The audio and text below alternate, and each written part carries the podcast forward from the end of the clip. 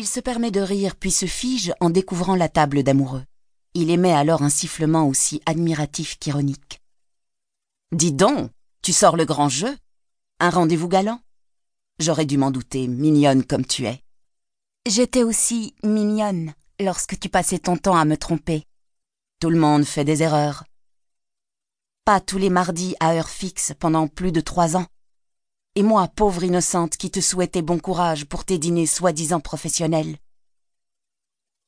Au plus profond de son être, la colère s'insinue, exactement là où elle avait fait de la place pour accueillir le plaisir. Certaines personnes sont de véritables polluants, capables d'empoisonner le plus pur des paradis. Elle vérifie l'heure. L'homme qu'elle espère ne devrait plus tarder, et celui qui l'a tellement fait souffrir ne doit en aucun cas gâcher ce moment-là. Il ne l'a que trop fait.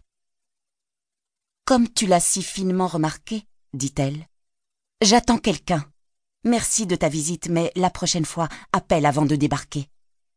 Je ne suis plus le bienvenu Elle tend la main et déplace un bibelot qui n'en a pas besoin prétexte pour éviter son regard, et lance Non, tu n'as plus rien à faire chez moi.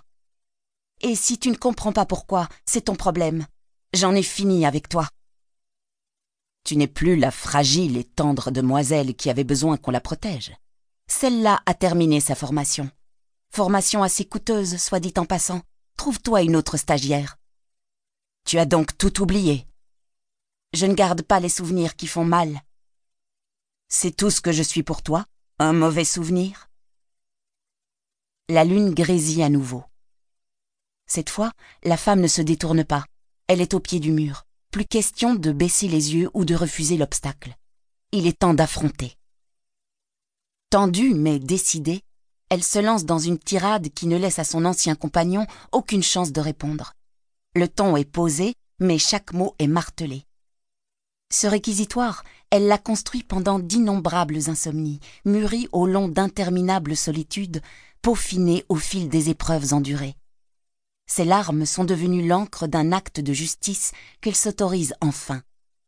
Implacablement, elle égrène les moments honteux de ces années durant lesquelles il jouait double jeu alors qu'elle lui donnait tout. Voilà si longtemps qu'elle attendait de lui servir ces quatre vérités. Elle n'était pas la seule à être impatiente de ce moment.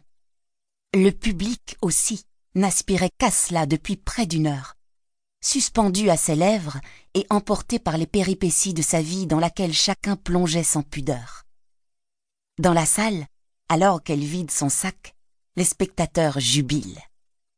Devant eux, ce n'est plus une renaissance qui se joue, mais une résurrection. Celle qui a tant subi se redresse. Après avoir été scandaleusement manipulée, elle prend enfin son destin en main. Il tente de répondre, mais ni son ex, ni l'auditoire ne tolèrent plus ses raisonnements fumeux. Plus personne ne supporte sa mauvaise foi, désormais révélée au grand jour. Il est cerné côté cour et côté jardin. Chaque fois qu'il se permet de prendre les spectateurs à témoin, une rumeur d'indignation parcourt la salle.